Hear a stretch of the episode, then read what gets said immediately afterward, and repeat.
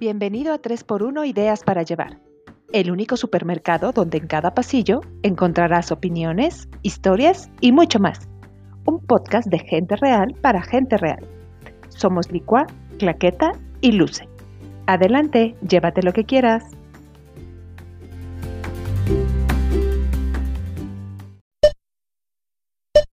Involucrarse, comprometerse y actuar parecen palabras sencillas, sin embargo, juntas son la fórmula perfecta para generar revoluciones. Y en este mundo sobrepoblado, pocos son aquellos que reconocen el poder del cambio, de la transformación, de la lucha. Pocos son los que hacen trascender el significado de cada una de las palabras. Hoy recibimos en 3 por 1 ideas para llevar a una mujer que no solo suma compromiso, acción y empatía, además derrocha inteligencia, temple, integridad y disciplina. Paola Gómez Espinosa es ejemplo de entrega al ideal de construir un mundo mejor, empezando por velar los derechos de las niñas, niños y adolescentes. Paola es verdadera inspiración. ¿Están listos para conocer más de esta guerrera, quien además de oficial de educación de UNICEF, es feminista por convicción, gran bailarina de salsa y aún mejor, gran amiga? Seguro tendremos muchas ideas para el carrito en este cuarto episodio especial del mes de marzo, con M de mujer.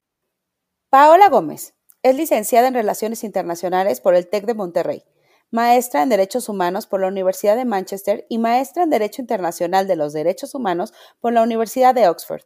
Desde 2007 es funcionaria del Sistema de las Naciones Unidas y ha trabajado en la Oficina de Coordinador Residente, en el área de gobernabilidad democrática en el Programa de Naciones Unidas para el Desarrollo en la oficina del Alto Comisionado de Naciones Unidas para los Derechos Humanos y actualmente es oficial de educación en el Fondo de Naciones Unidas para la Infancia, UNICEF, donde ha sido responsable de los temas de empoderamiento de niños y adolescentes, participación de niñas, niños y adolescentes, prevención de embarazo y manejo de higiene menstrual. Pao es un agente de cambio en el mundo que clama inmediatas transformaciones. Ella usa su voz, su mente y sus manos para generar progreso y oportunidades para todos. Hola, ¿qué tal? ¿Cómo están? Bienvenidos a un episodio más de 3x1. Este es nuestro episodio número 28 y estamos súper contentas porque es un episodio más de, de M de marzo, de M de mujer, de M de lo mejor, de 3x1. Y está nuestra queridísima Paola. ¿Cómo están, niñas? Hola, Clax. Hola, Paola. Bienvenida. Hola, Licua. Hola, Clax, Luz Licua. Súper felices de tenerte aquí, mi Bienvenida, Pau. No, yo muy feliz y muy honrada, de verdad, de estar en este espacio que han creado con tanto amor y, y, y de verdad son mujeres que quiero y admiro mucho. Muchas gracias por la invitación. Pues gracias a ti por aceptarla y pues antes de que empecemos a hablar de todo lo que hablaremos el día de hoy, me declaro absoluta y rotunda fan, es más, presidenta del Club de Fans de Paola Gómez de verdad, señoras y señores que escuchan este podcast, no saben el mujerón que tenemos hoy y no lo digo de dientes para afuera, de verdad, pasa inteligente a más no poder y además todo eso lo pone en práctica, lo cual no todo el mundo hace. Pero bueno, vamos a empezar a echar chisme aquí con la Pau. ¿Cómo ves, Luce? No, bueno, yo, yo sí lo confieso también, super fan como Licua y con, con, con los años todavía más y más incrementa esta admiración y este cariño profundo por ti, mi querida Paola. Y quiero que nos cuentes, o sea, quiero que nos cuentes este, a, toda, a toda esta bella comunidad de tres por 1 ideas para llevar, pues que nos digas quién eres tú, qué es lo que haces y por qué eh, las tres por uno estamos locas por ti. no, no, muy honrada de verdad porque, porque vengan esas tantas flores de, de mujeres tan, tan bellas y tan fuertes eh, por dentro y por fuera. Mm, ¿Quién soy yo? Bueno, yo soy compañera de ustedes y amiga de ustedes desde la universidad, pero además, eh, pues he podido o he tenido la fortuna de, ir encaminando mi, vocación, que son los derechos humanos. Eh, en eso estudié las, maestrías que tengo y, tuve la fortuna de tener una oportunidad de trabajo en, en la ONU, en Naciones Unidas en México, y de trabajar en lo que me apasionaba, en lo que me gustaba. Cada vez más me fueron atrayendo los temas eh, relacionados con mujeres. Primero trabajé con mujeres privadas de libertad, después trabajé con mujeres migrantes en Estados Unidos, luego llegué acá a trabajar al, al, alto comisionado y a PNUD y en el alto comisionado vi varios temas relacionados con, con la violencia que sufrimos las mujeres, eh, con los feminicidios. Y llegué eh, también a muy buen puerto a UNICEF, donde el mandato es mucho más bonito porque justamente trabajamos con niñas y adolescentes y, trabajar no solamente para ellas, sino con ellas, es de las cosas que más he disfrutado en, mi carrera y en, mi vida como persona y como profesional. Es riquísimo poder aprender de, de, las propias niñas y los niños. Oye, Pau, pero lo cuentas así como bien sencillo, ¿no? De llegué, hice, me moví. ¿no? Lo hace sonar así como, ya me presenté y ahí estaba.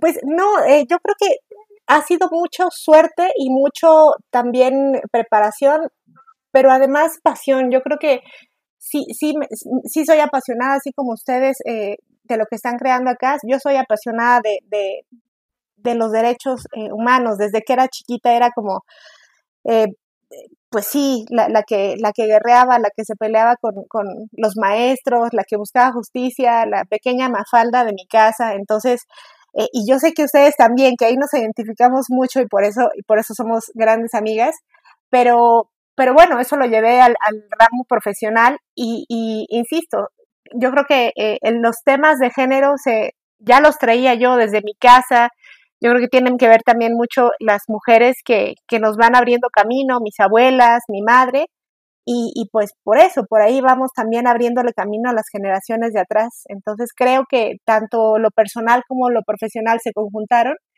y, y bueno, pues ahora tengo el privilegio de trabajar, de trabajar en una organización que no solamente abre puertas para las niñas y adolescentes, sino que peleamos por sus derechos. Entonces, qué mejor que darle, darle voz a, esas niñas y adolescentes a través del trabajo. qué, qué, maravilla, qué maravilla, me encanta lo que dices y qué padre que reconozcas que así eras de chiquita, ¿no? O sea, como que a veces, eh, qué difícil es ser como la rebelde sin causa, pero encontrar la causa. Porque mucha gente, y tú dices, ¿no? Somos como las guerrilleras de la familia y las que nos peleamos con los maestros y las que... Pero darle una causa o encontrar como en dónde esa personalidad tuya, tan revolucionaria, tan de hacer, tan de cambiar, pues en donde tenga una, una acción real, ¿no? O sea, llevarlo al campo y realmente ver los cambios que genera tu trabajo y bueno, eh, como dice Luce, ¿no? Lo cuentas como algo súper casual, como de, ah, sí, también hago la nómina de la contabilidad, pero, pero de verdad es que los cambios a mí me parece algo maravilloso, ¿no? Alguna vez uno de nuestros invitados dijo que que la frase que más le gustaba era que lo más bonito que te puede pasar en la vida es, aunque sea por solo una vez, realmente ver el cambio que generas en alguien. Y creo que tu trabajo te puede dar esa satisfacción, o sea, ver realmente, pues, cómo cambia la realidad de, las niñas, de las cuales vamos a hablar muy, muy a, profundidad, porque seguro tienes mucho que contarnos, este, cómo ir cambiando estas realidades que tristemente hoy viven y, y que pueden mejorar, ¿no? Y pues por ahí va la siguiente pregunta. ¿Qué onda con las niñas? ¿Cómo está su situación? ¿Qué ves tú, Pau, que tienes toda la película completa? ¿Qué ves tú, Pau, que, que tienes acceso a, muchos más datos seguramente de los que podemos encontrar nosotros? Pues sí, es, es, un, es, un, es un temota, la verdad. E, en primer lugar, porque no, no está ese conocimiento en, en los tomadores de decisión de nuestro país y de otros países que si educamos a una niña, eh, cambiamos el destino del país.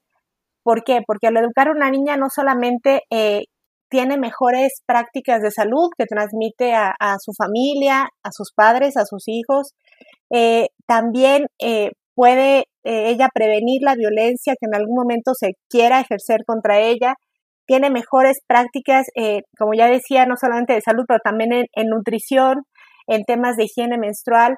Y si educamos a una niña, esa niña eh, además eh, tiene la, la, posibilidad de elegir cuántos niños va a tener o si va a tener niños, eh, de si se quiere casar, de si quiere estar sola, de si quiere estudiar, de si quiere viajar. Entonces las potencialidades de poder fortalecer las habilidades que tiene una niña o de, o de darle educación cambia el destino no solo de, su familia, de su comunidad y de su país. Entonces se ha visto que es la mejor inversión, tiene el mejor retorno de inversión. Si algo pudieran hacer los gobernantes del mundo para que su país cambie, es educar a las niñas y fortalecer sus habilidades en muchas, en muchas eh, aristas.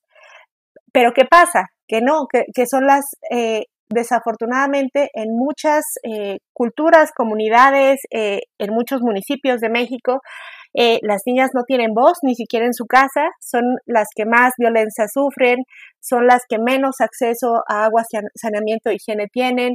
Incluso dentro de las familias también el tema de nutrición es muy, es muy interesante estudiar porque sí se privilegia la nutrición de los, de los niños varones, entonces las niñas acaban comiendo poquito y lo que les toca, ¿no? Realizando las labores de cuidado, las labores domésticas, su uso no es del tiempo libre como es eh, de sus pares varones, tienen menos oportunidades educativas en primaria. Aquí en México van en zonas urbanas, las niñas van a la par que los varones, pero llega la secundaria y la matrícula empieza a caer y no digamos en media superior, en universidad, las mujeres no llegan a estudiar esas carreras, eh, tienen temas de violencia. México es uno de los países con mayor tasa de embarazo temprano, entonces, uff, hay muchas cosas que hablar eh, de las niñas eh, y adolescentes en México y en otros países. Y lo que no estamos viendo también es que ellas tienen sus propias agendas, ellas tienen su, los temas de los cuales quieren hablar. Y no tenemos los adultos que decir, ¿por qué no hablamos de, de no sé, de la educación para las niñas en este, en, en, en, algunas carreras. No, no, no, ellas llegan y ponen sus temas, entonces también hay que darles esas oportunidades. Desafortunadamente, ni las familias, ni los adultos, ni los tomadores de decisiones están volteando a ver a las niñas. Ellas están abriendo camino, como Greta Thunberg ahora con el tema de medio ambiente y otras activistas, pero ha costado mucho y va a seguir costando. Wow. Wow, es impresionante lo que nos comentas, Pau, porque justamente por eso es súper importante hablarlo, súper importante crear conciencia de, de, que esto cada vez está tomando más fuerza, de voltearlo a ver, de hacerlo muchísimo más eh, sonoro.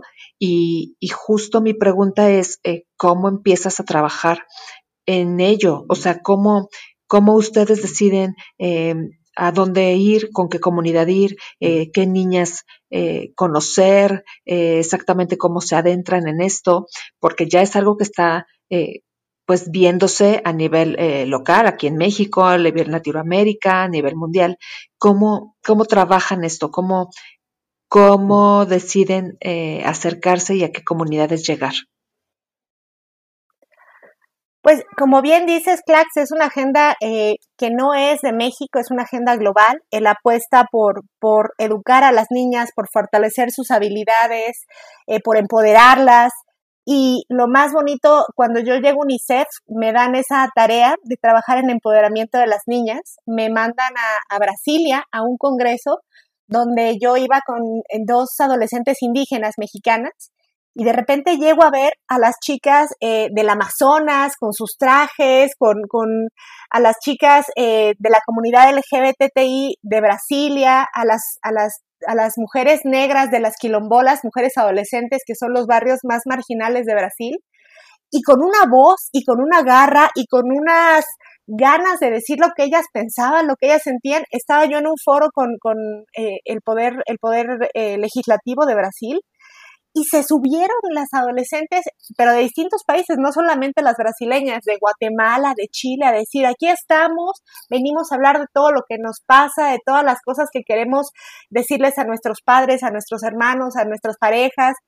Esta es la agenda que queremos y, no nos vamos a callar y no nos vamos a hacer a un lado y más bien o nos ayudan o no estorban. Entonces yo al ver a estas chicas, yo decía, es que yo quiero que todas las niñas de México sean así y tengan esa garra y ese empuje y esa eh, determinación por pelear por lo que quieren. Pero claro, eso no se dio de la noche a la mañana y lo veía justo con las chicas mexicanas que iban conmigo, que eran un poco más tímidas, mucho más eh, vigilantes de las jerarquías, mucho más pegadas a mí.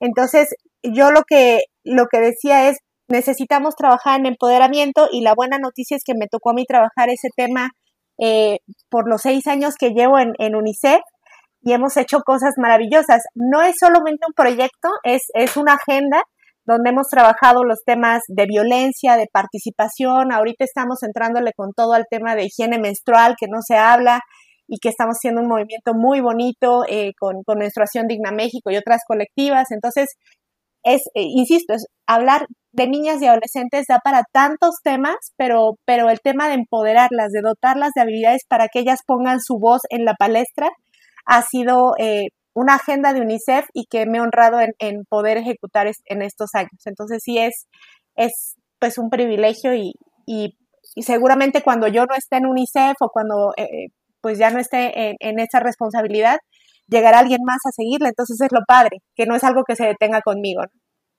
Ay, Paola, yo estoy pase y pase saliva, no, no vas a escucharte.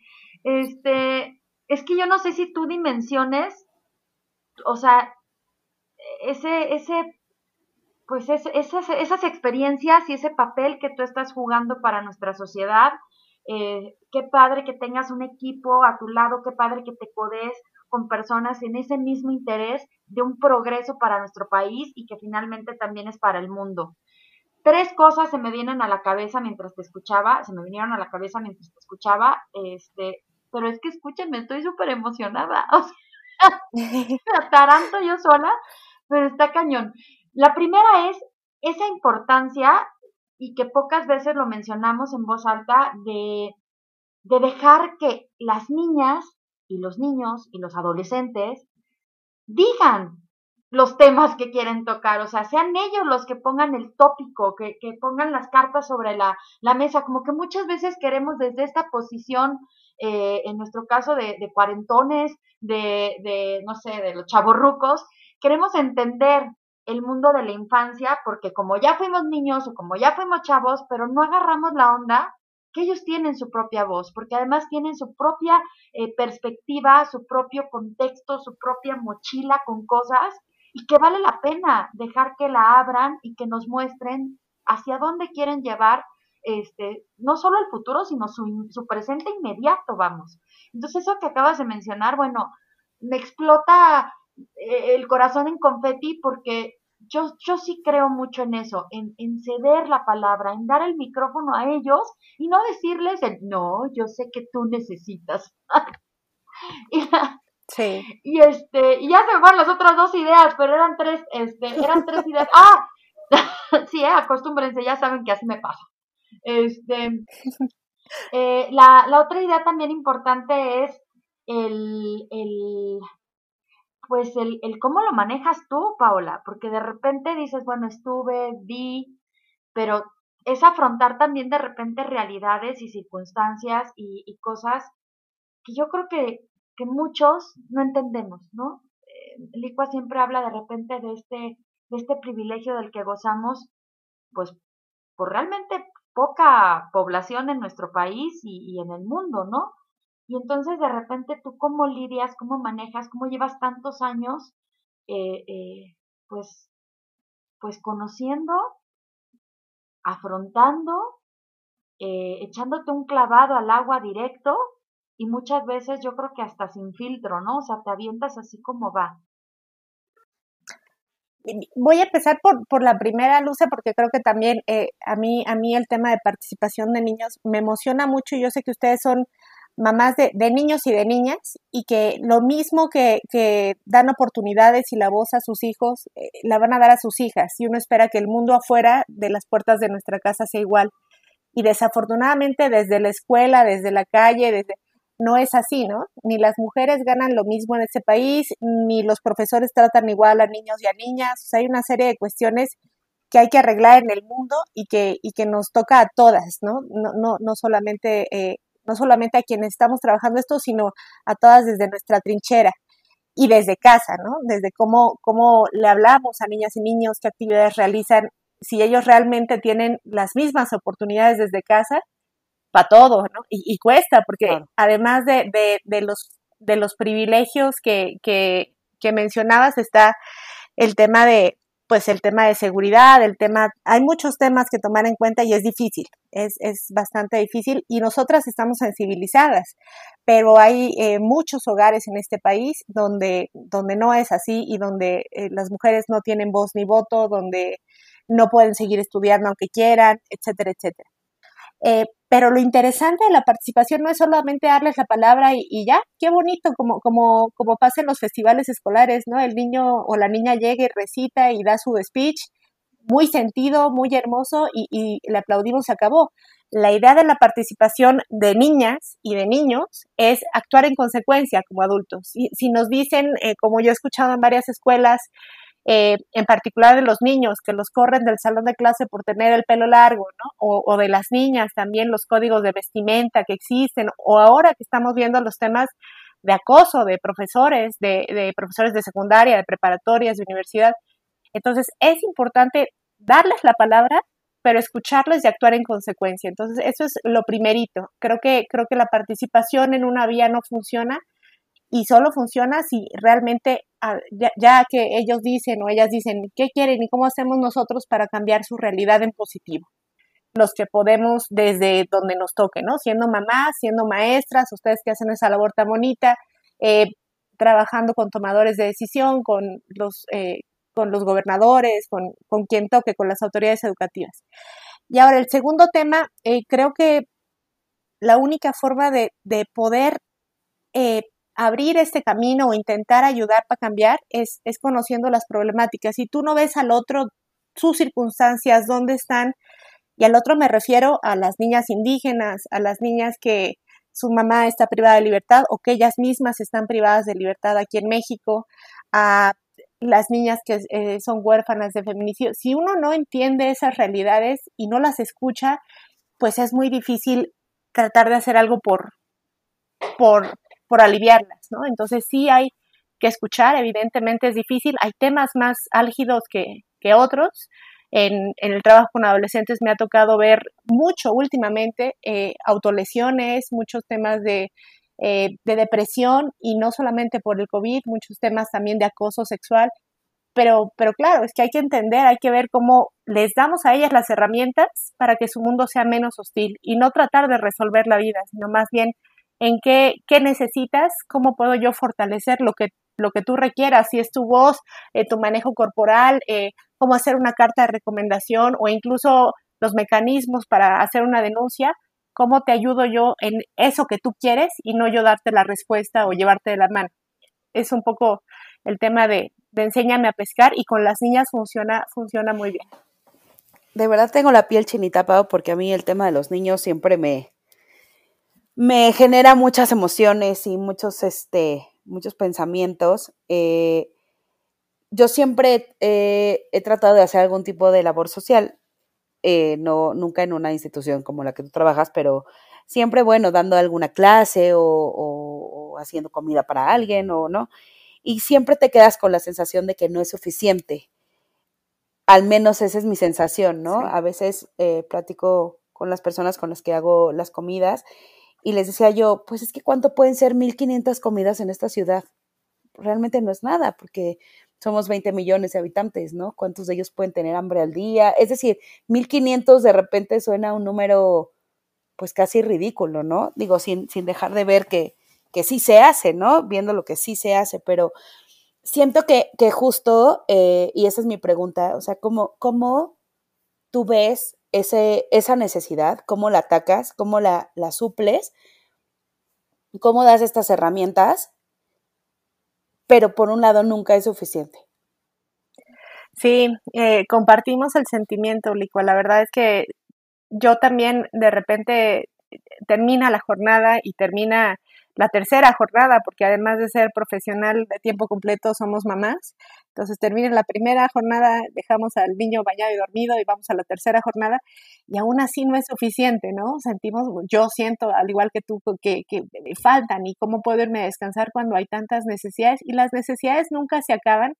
Lo que yo eh, aprendí también del trabajo, sobre todo en derechos humanos, eh, es que sí hay que tener muy en cuenta el autocuidado y no nada más para el trabajo eh, que hago yo, sino para incluso eh, las maestras como, como Luce o las mamás o en cualquier, en cualquier arista de la vida el tema de autocuidado es fundamental porque si nos quedamos sin, sin energía, sin pasión, sin, sin posibilidad de seguirle mañana, aquí se acabó. Entonces, sí hay que tomar distancia o intentar tomar distancia en algún momento, descansar, tratar de comer bien, hacer ejercicio. Si no, voltea uno a ver esos aspectos de la vida que aparentemente no son importantes, eh, eh, lo demás ya no se puede. Entonces también tomar en cuenta que estas son carreras de resistencia y no de velocidad y que si no, si no vemos por nosotras o vemos por el autocuidado, no podemos hacer nada por nadie mañana. Entonces, este, este programa tan bonito de la Mujer Maravilla que ustedes hicieron,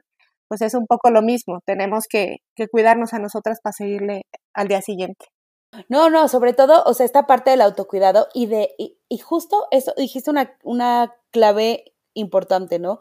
¿Cómo ves estas realidades que a veces son tan crudas? Eh, digo que, que como, como bien dice Luce, ¿no? Las vemos desde cierto modo el privilegio de, de, no estarlas viviendo en carne propia, pero bueno, es, sería pues, inhumano o no sé, no generar como cierta empatía o, o pues sí, ¿no? Es eh, como comprarte un poco esto, pero sí mantener la distancia porque necesitas tú estar bien para generar ese cambio y entender que el cambio es a largo plazo, que quizás estos cambios que tú estás proponiendo y que tú estás trabajando, pues los vamos a ver en 50 años, ¿no? Cuando esas niñas sean sí, adultas sí, y mamás sí. y profesionistas. Pero fíjate que no tanto, Licua, no 50 años, yo las primeras generaciones con las que trabajé, y no, tiene que ser a 5 o 6 años, cuando llegaron conmigo, que eran adolescentes de 11, 12, ya son, ya son casi mujeres de, de sí, ya casi de 20, muchas ya están estudiando la, la universidad y son mujerones, son wow. de verdad mujerones que se, sí, y, y, y se construyeron a sí mismas en, en, pues en contextos muy complicados. Eh, yo trabajo con, con, con, chicas que viven en la periferia del Estado de México, en, en, en las zonas más alejadas de Milpalta, en, y ahorita son, eh, siguieron estudiando o están trabajando y estudiando, pero están también eh, muy metidas en la historia del feminismo, son activistas, eh, hablan en eventos de UNICEF, este, tienen diferentes medios de comunicarse, entonces un poco como ustedes y por eso me gusta tanto 3 por 1 porque claro, es una inspiración también para las, para las niñas y las adolescentes, que sus hijas las vean hacer esto y las escuchen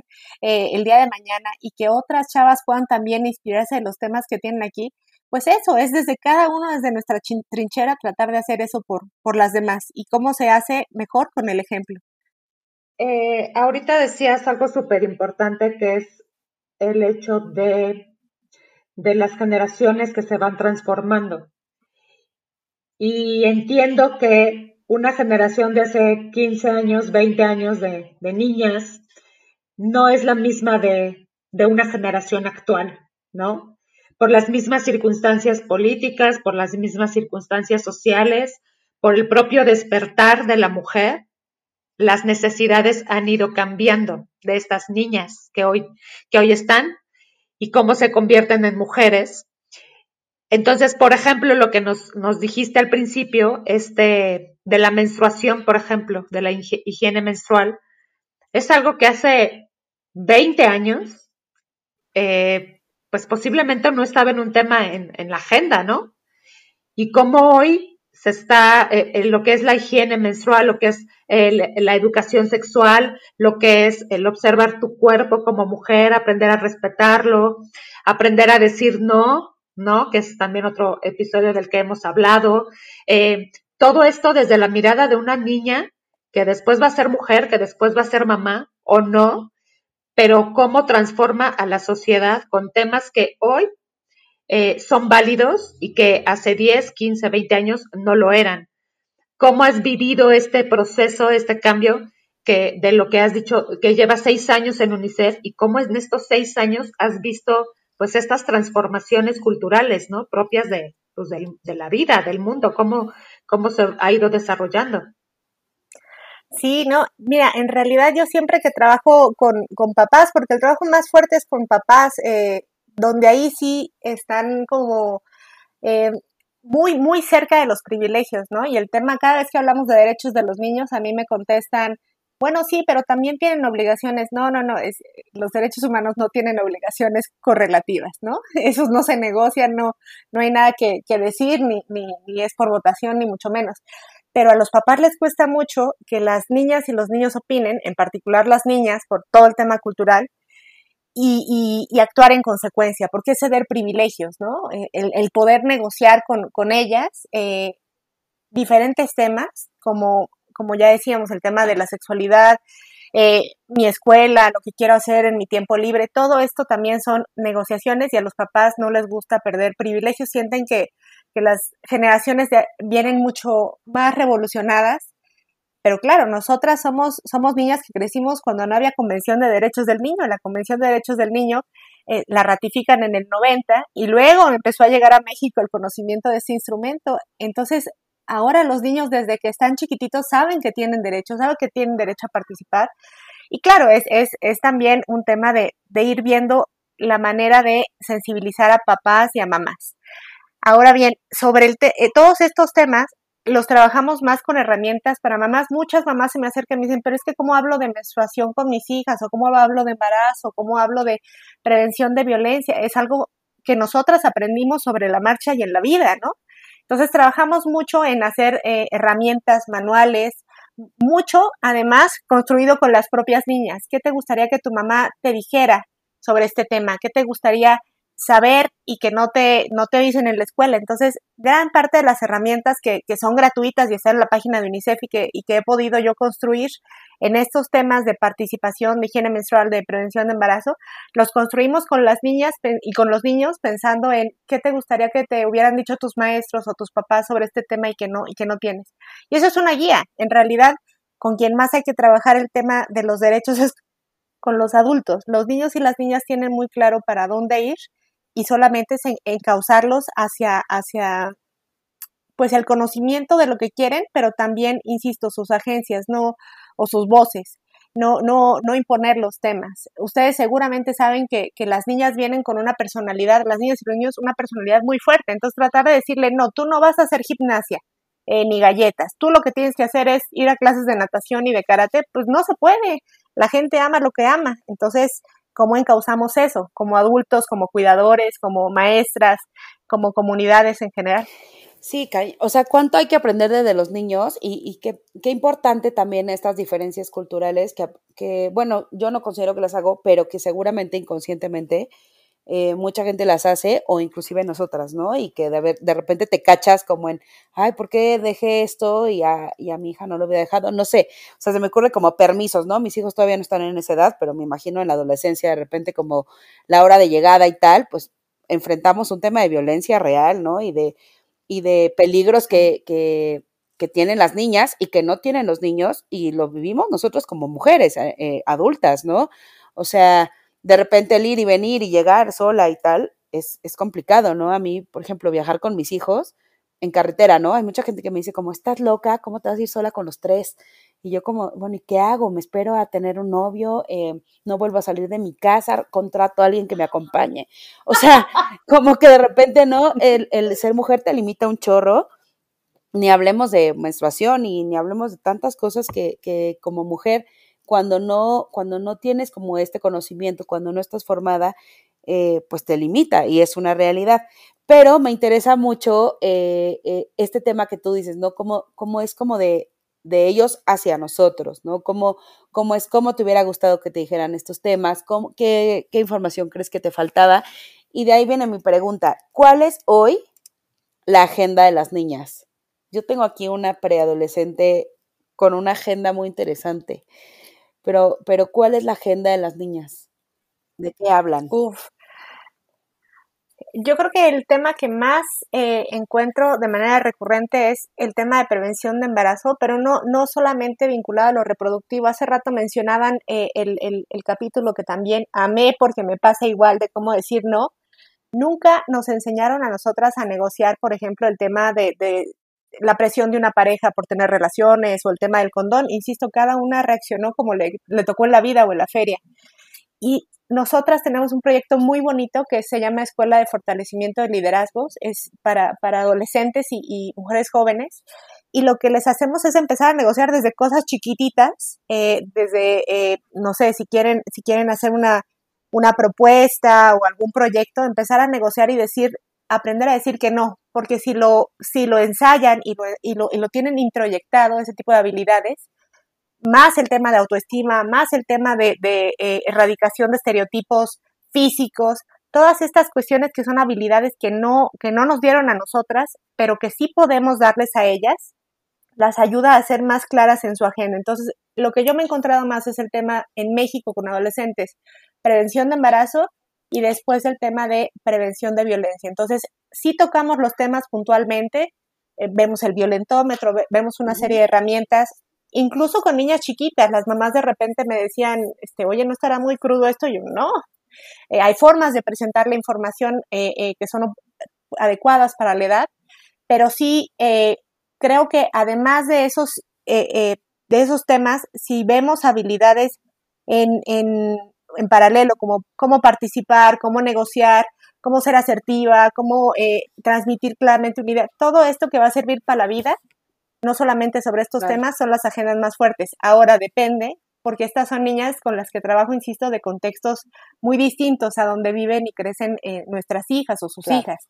Entonces, eh, la agenda varía, pero esos son los temas más importantes. Claro, pero ven, no estoy loca. Yo siempre, bueno, no es, no es cierto, no siempre, no es, no, o sea, no desde Lucia, siempre, estás no siempre, loca. no siempre. Este, pero, pero llevo rato, ahora sí ya corregido, llevo rato pensando y, y platicándolo y, y externándolo y, y de repente sí me ven como raro, así, yo creo que alguna que otra ya hasta me dejó de hablar por eso. Este, pero yo sí de repente defiendo mucho la educación sexual, pero pero integral, o sea, una educación sexual plena, eh, holística, porque, a ver, o sea, insisto, luego hasta me ven feo, pero yo pienso que, que la educación sexual no es solamente el rollo de la cama, creo que es un rollo de empoderamiento y de conocerte y de de valorarte y de, de, todas estas cuestiones que acabas de mencionar, ¿no? De, de aprender a, a, regular tus emociones, de aprender a, a, definir lo que quieres, a conocer tus límites, a conocer tus anhelos, tus deseos.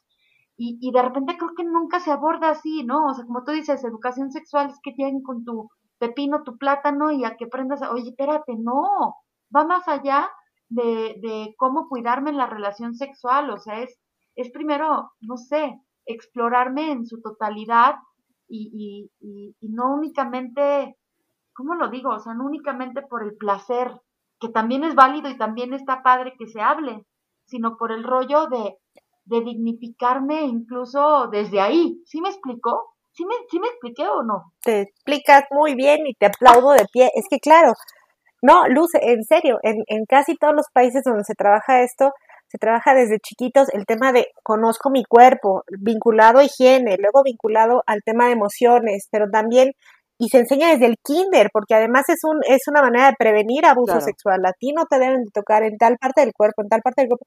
Todo eso es educación integral para la sexualidad. Pero si nos limitamos a verlo en secundaria preparatoria, en preparatoria porque es cuando los papás ya no se quejan tanto, y solo la parte reproductiva, cuando en este país las relaciones sexuales están sucediendo a los 15 años o menos, pues ya llegamos tarde y llegamos con una información parcial, ¿no? Entonces sí hay que verlo desde los primeros años de vida y desde un enfoque integral, como dices, y, y que los papás entiendan eso y los maestros es muy complejo. No hay materiales y no hay una guía. Los maestros no les enseñan cómo dar estos temas a los papás tampoco. Entonces sí hay que, hay que trabajar mucho con papás y con maestros y lo mismo para el tema de feminismo. Todas, muchas mamás me decían, ¿cómo le explico el 8M a mis hijas? Eh, ¿Cómo les digo que es un día para reivindicar derechos y no un día donde te tienen que felicitar por ser mujer? Entonces, ¡puf! falta mucho material y falta mucha sensibilización con, con los adultos eh, para que ellos puedan también transmitir información adecuada a los niños. Y creo que sobre todo, y desde el principio, Pau, comentaste algo que me pareció súper relevante, y es, es que no están conscientes de realmente lo importante que es educar a las niñas. Y yo diría a los niños en general, ¿no? Pero en el caso de las niñas específico, o sea, ¿cómo de verdad podríamos cambiar la realidad de la sociedad que tanta falta le hace, evidentemente? Educando a los niños, como tú dices, ¿no? Integralmente, esta parte de la educación sexual como un tema holístico eh, que afecta toda tu vida, desde decir no, desde respetar tu propio cuerpo, desde explorar opciones, desde no juzgar, desde, me explicó, o sea, como un tema integral y cómo esto cambiaría realmente realidades, porque al final estas niñas pues van a educar mejor a sus hijos o quizás no los van a tener, pero van a ser mujeres mucho mejor formadas y por lo tanto ciudadanos, ¿no? Mucho mejor formados.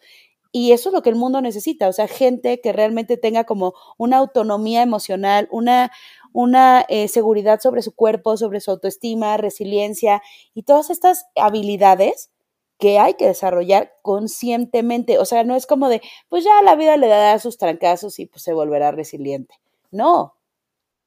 Hay que tomarnos el tiempo de, de realmente fomentarlas y desarrollarlas, porque existen además todas las técnicas para hacerlo. O sea, más bien como tú bien dices, falta conocimiento. Sí, definitivamente conocimiento y, y, como ustedes ya platicaban, ¿no? El, privilegio de los papás de, de, este tema no lo va a tocar o mejor no hablamos de, de las salidas porque son diferenciadas para mis hijos o mis hijas. Sí, eh, falta, falta mucho y hay mucho por hacer, pero, pero qué bonito que podamos eh, a través de, de, este espacio poder decirle a la gente que nos escucha, a mamás o no mamás, papás o no papás, que a los niños que tienen al lado, ¿por qué no les preguntan, ¿y cómo están? ¿Y, tú qué quieres hacer? ¿Qué, ¿A ti qué te importa? O sea, desde esas cuestiones tan chiquititas eh, eh, hacen una gran diferencia si podemos realmente conocer a los niños y a las niñas. Desafortunadamente, entre el tiempo y el COVID y las pantallas, lo menos que hacemos es escuchar a los niños. Eh, y es, es una pena, porque nos estamos perdiendo de, de toda, de toda una percepción de la realidad distinta a la que conocemos y lo que hacemos como adultos es tender a imponer, ¿no? Desde un enfoque muy adultocéntrico, yo sé qué es lo mejor para ti, yo sé qué es lo que te va a gustar, yo sé qué es lo que debes estudiar, ya lo habían ustedes también platicado en algún momento, y lo que te va a hacer feliz, pues no necesariamente es así, ¿no? Claro. Es que sabes qué, Pau, está muy complicado. Nosotros como papás, como mamás, es muy complicado saber si estamos haciendo bien las cosas, saber si es lo correcto. Desde nuestra perspectiva, sí lo es, pero también como dices, desde, desde tu adulto, pues obviamente ya lo ves diferente y el niño, eh, su mirada es, es muy, es, es, muy distinta, es muy distinta a la tuya y tiene todo el sentido y todo el valor además, ¿no? Pero, pero es difícil, o sea, yo por ejemplo, mi niña tiene nueve años, digo nueve años, ocho años y, y sé que tengo que, en algún momento ya viene el, el, día que le tenga que hablar de, de, menstruación. Digo, se ha tocado ciertos temas, eh, pero sé que va a llegar este, este momento en el que yo me tenga que sentar con ella a de full em, explicarle qué es esto. Eh, y se me hace súper difícil, súper difícil, eh, porque aunque tengo la, la, los medios, tengo información, soy soy una mamá, me considero una mamá abierta, eh, sin tabús, pero, pero es súper complicado, o sea, es súper complicado sentar a tu hija y hablarle de tema de menstruación, de relaciones sexuales, de no es fácil, no es sencillo, no es imposible, pero, pero sí es algo que tienes que trabajar todos los días. Ahora tú, Pau, tú como mamá, como mamá ya cambió tu perspectiva. Y hoy, ¿qué pasa? ¿Qué pasa después de que ya no solo es pues la teoría para ti, ya es la práctica, viendo, viéndolo con tu hijo, este, ya está pequeñito, pero, pero bueno, ya, ya cambia, ya cambia la perspectiva. ¿Qué nos puedes comentar respecto a esto? Es un retote. Es, es, es, esa es la pregunta de los 64 mil y le diste, eh, yo creo que en el, en el spot más sensible de mi corazón, Claqueta, porque claro, una cosa es eh, el discurso de la organización que represento, el trabajo que yo hago con papás y mamás y con niñas y niños. Y de repente, mucha gente cuando, cuando yo empecé este trabajo me decía, ¿usted es mamá? Y yo, no, pero no tiene que ver, ¿no? Me decían, usted no entiende nada. Y yo, ok. Eh, y luego de repente fui mamá, ¿no? Ahora tengo el privilegio de tener Alonso que tiene dos años.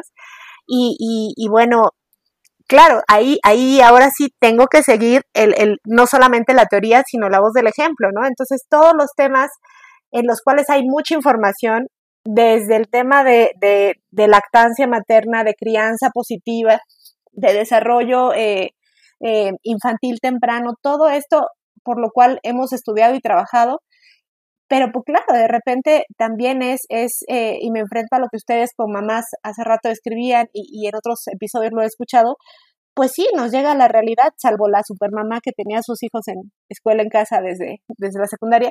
Y claro, pues de repente eh, tengo que ponerle el iPad para poder trabajar, ¿no? Entonces ahí es donde viene el, el, tema, el tema de cómo conciliamos lo que aprendimos nosotras en nuestras casas, la teoría y las herramientas, porque hay muchas, hay mucha gente que trabaja los temas de infancia y adolescencia desde distintas perspectivas, y la práctica. Y es un reto de todos los días. Ahí sí eh, me declaro también eh, neófita y estoy aprendiendo sobre la marcha. Sí, eh, evidentemente quiero, quiero tratar de, de, pues de apegarme a lo que conozco, es lo mejor, pero hay veces que también eh, hay que fluir y hay que decir, bueno, pues hoy no se pudo comer las verduras, este, seguiremos mañana, ¿no? Como decía, esto también es, es de resistencia, no es de, no es de velocidad y no puedo implementar todo lo que quiero, pero espero gran parte de las herramientas que he aprendido en, mi trabajo, pues, pues aplicarlas en casa, ¿no? Ojalá. Estoy cruzando todos los dedos que tengo. No, yo sé que sí. Yo sé que sí. Oye, Pa, pues es que de aquí sí vamos a echarnos un poquito de porras todas, este, porque yo creo que si hay luz, ¿no? Al final del túnel, creo que es bien importante toda esta mm, reconfiguración que estamos haciendo eh, como mamás jóvenes. Ay, calma. No, sí, sí jóvenes, jóvenes, 100%.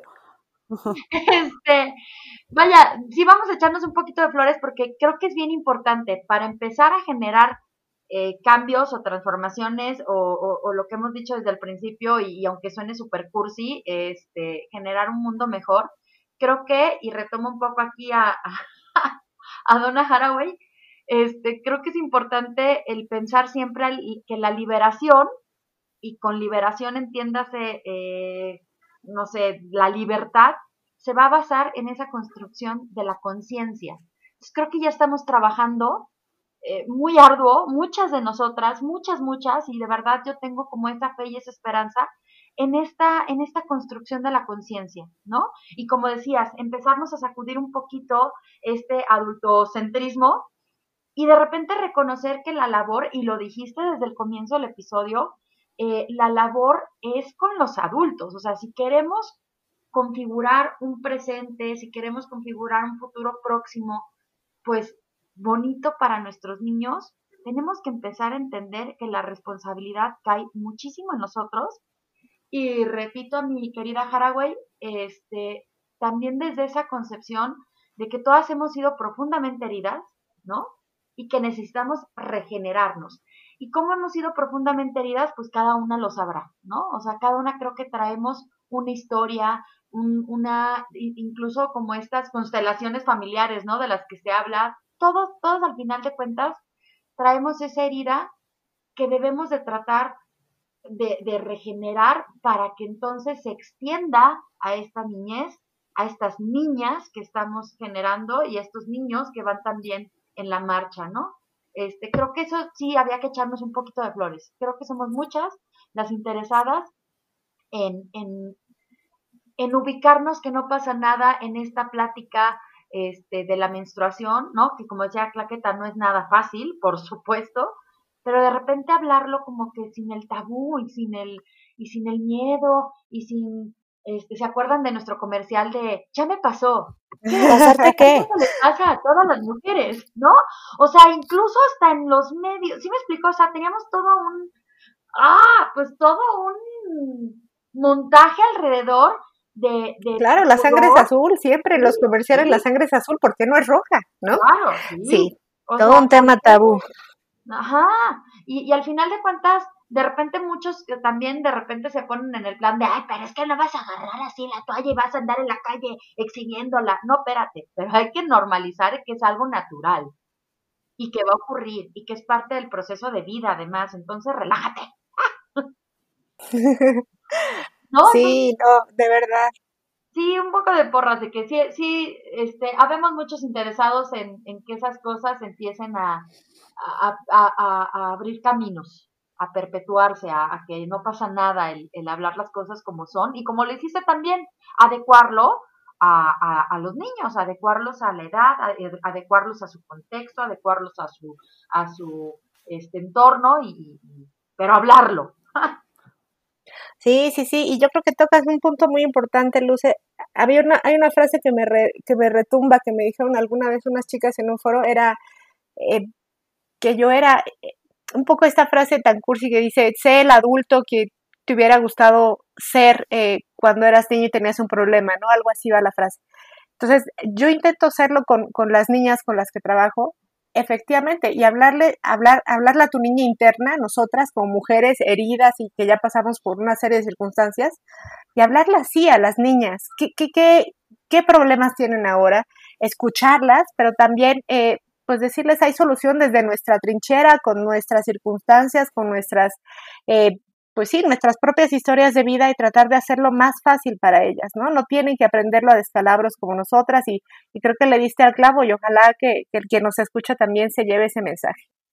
Ay, Pau, me dejas con la piel chinita, de verdad, y tantas ideas que siento que mi carrito va a ser así como de, de Costco de despensa del seis meses. Ah, este, no, me encanta, me encanta, me encanta, sobre todo, y, y de verdad hago, hago un paréntesis en, en la humildad que tienes de decir qué difícil es aplicar todo lo que aprendo en, en mi chamba y todas las teorías y tal en el día a día, ¿no? Porque como bien dijiste, pues creo que esa es la pregunta de los 64 mil. Creo que todas las que somos mamás y nos dedicamos a algo referente a la educación o, o sabemos aunque sea poquito de esto, híjole, es bien difícil aterrizarlo eh, cuando hay tantos sentimientos y tantos tiempos y tantas cosas involucradas. Y me encanta la humildad porque si alguien pudiera hablar con conocimiento de causa serías tú y, y, y lo expresas con mucha humildad, ¿no? Es muy, muy difícil y ojalá pues podamos ser un poco más congruentes cada día y, y llevarlo a cabo y que, bueno, nuestros hijos sean reflejo de, de eso, ¿no? Pero bueno, Ojalá que sí. me encanta sí. como lo dices porque de verdad que sí, creo que es muy complicado. Todas podemos estar de acuerdo totalmente en eso. Pero bueno, pues nos encanta haberte tenido aquí. Esperen, esperen, esperen. Pero antes de irnos, este, yo tengo una última pregunta que es, ¿cómo le hacemos? O sea, ¿cómo ayudamos desde nuestra trinchera? Eh, pues hacemos lo que podemos desde nuestro espacio, con nuestros hijos, con, nuestro núcleo más cercano. Pero ¿cómo hacemos para apoyar a los demás, a los que están allá afuera, a las comunidades, a las niñas, niños que nos necesitan? ¿Cómo le hacemos? Eh, ¿Dónde podemos buscar más información? ¿Con quién nos acercamos? A ver, Pau, dinos, ¿cómo ayudamos? Uf, yo creo, eh, mira, mi respuesta institucional es donen UNICEF, pero no.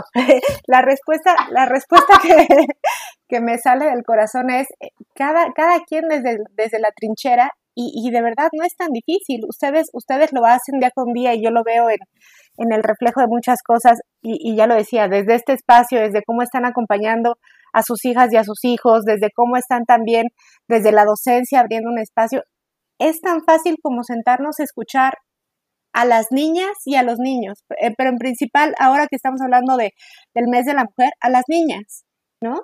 Eh, y tan fácil como, como, como escuchar, solamente escuchar y tratar de hacer eh, algo que pueda hacer la diferencia en sus vidas. Puede ser tan sencillo como, como un abrazo, hay muchas niñas y muchos niños que, que, en este momento de COVID tienen mucha ansiedad, entonces, por muchas circunstancias, simplemente un abrazo, pero desde nuestras trincheras, insisto, no tiene uno que trabajar en derechos humanos, ponerse el casco azul e irse a, al campo eh, o, o trabajar en una ONG, ya lo decían ustedes, nosotros hacemos comidas, otras mamás hacen colchas, eh, otras eh, se encargan de leer cuentos, ¿no? Eh, yo creo que cada uno y tratar de, de, que eso que hacemos pues ponga, ponga el ejemplo eh, en, un mundo mejor, en actitudes que cambien la perspectiva de género. Si leemos un cuento, pues leamos de las mujeres científicas, de las mujeres astronautas, de las mujeres que cumplen sus sueños.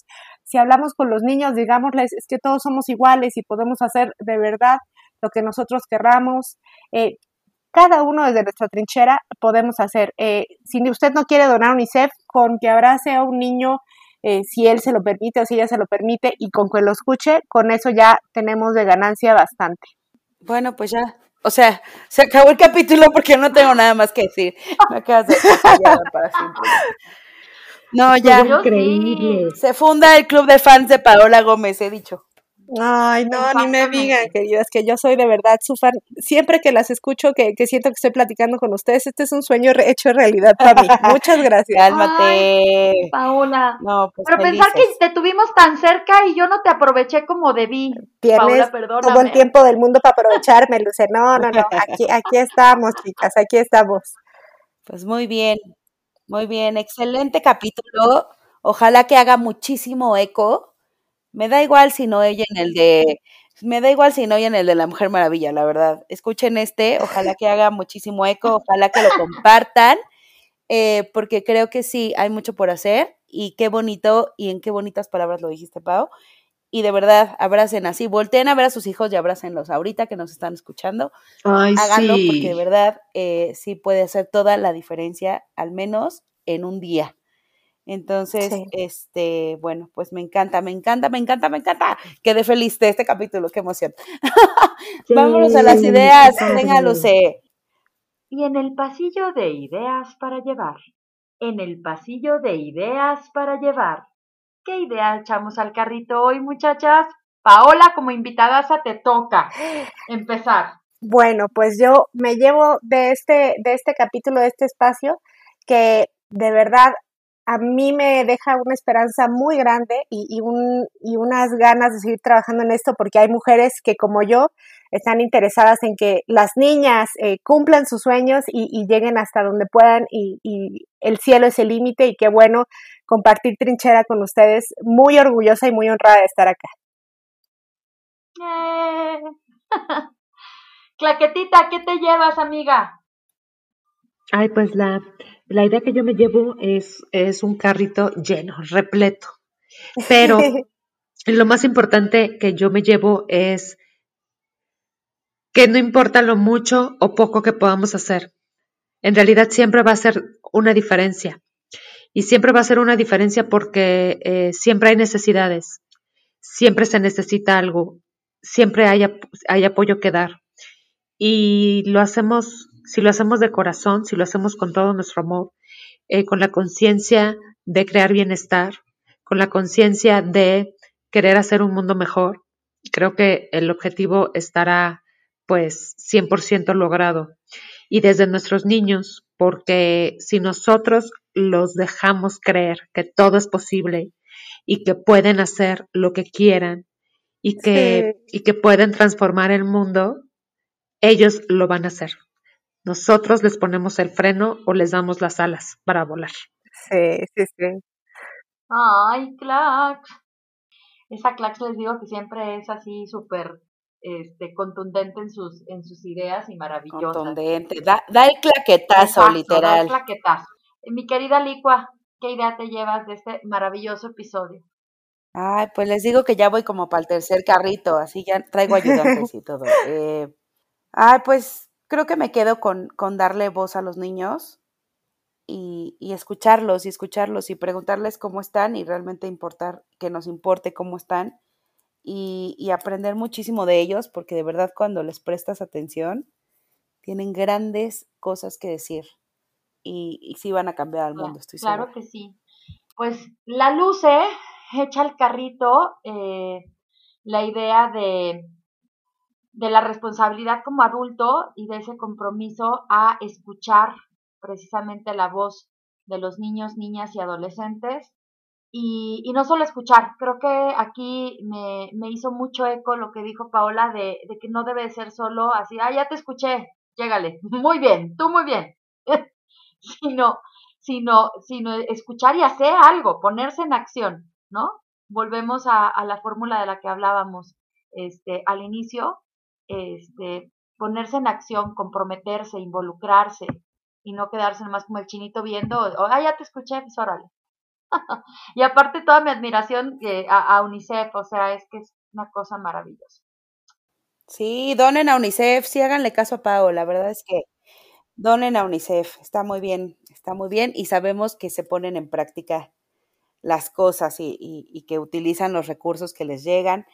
Y bueno, pues ya estaremos eh, compartiendo, si nos permites, un poquito de tu chamba ahí en las redes y bueno, pues a darle difusión a todos estos programas maravillosos en los que participas. Por favor, ¿hay alguna red que nos hay alguna red que nos sugiera seguir para, para estar en contacto con estos temas? Pues en la página de UNICEF ustedes encuentran eh, unicef.org.mx.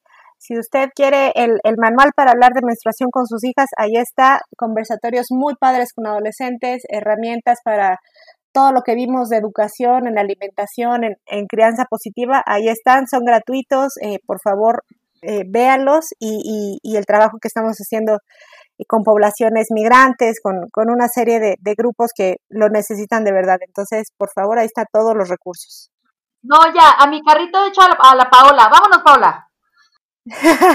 vámonos, vámonos. Además de llevarnos a Paola, no se olviden que eh, tenemos nuestras redes sociales, arroba 3 por 1 para llevar en Instagram, en Facebook. Eh, vienen sorpresas muy buenas en todo este tema digital, así que estén pendientes. Tenemos además un grupo de Facebook que se llama Fans de 3 por 1 para llevar. Ahí estamos echando el cotorreo, la verdad. Ahí perdemos toda formalidad, la pasamos re bien. Tenemos una playlist en Spotify y, en fin, una gama de cosas digitales donde podemos estar en contacto. Nos encanta que nos, que nos escuchen y, sobre todo, que nos compartan. Y como les dije, ojalá que este capítulo genere todo el eco del mundo, porque de verdad podemos hacer un, un poquito la diferencia. Entonces, ojalá que la voz de Pau y de todo lo que se dijo el día de hoy toque muchas puertas, toque muchos corazones sobre todo y pues seamos cada día más conscientes de esta realidad. Y si nadie tiene nada más que decir, hablen ahora o callen para siempre. Besos, abrazos, las quiero. Muy, muy bonito. Vámonos. Gracias, Pau. Cuídense, niñas. Gracias a ustedes. Las quiero. Vámonos. Gracias, Paola. Gracias, Flax. Gracias, Nico. Gracias. compártanos. Bye. Bye, bye. Bye, bye.